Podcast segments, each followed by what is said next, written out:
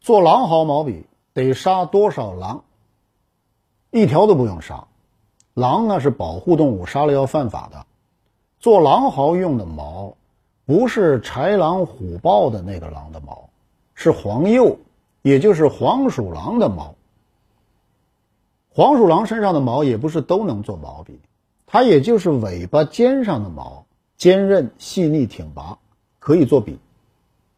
那哪儿的黄鼠狼尾巴上的毛最好呢？东北，再具体一点，东北中俄边境，那你的黄鼠狼的毛最好，当然也最贵。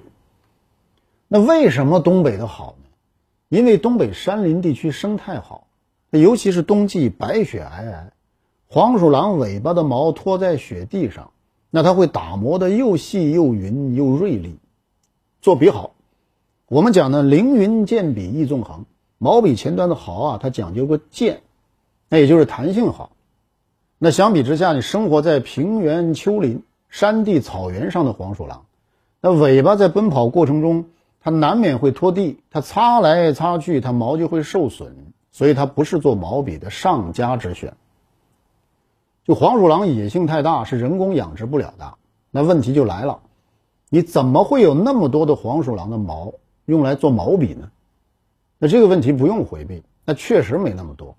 所以现代制笔在真狼毫里掺一点尼龙，或者用染色的人造毛和别的毛仿造成狼毫，这都很正常。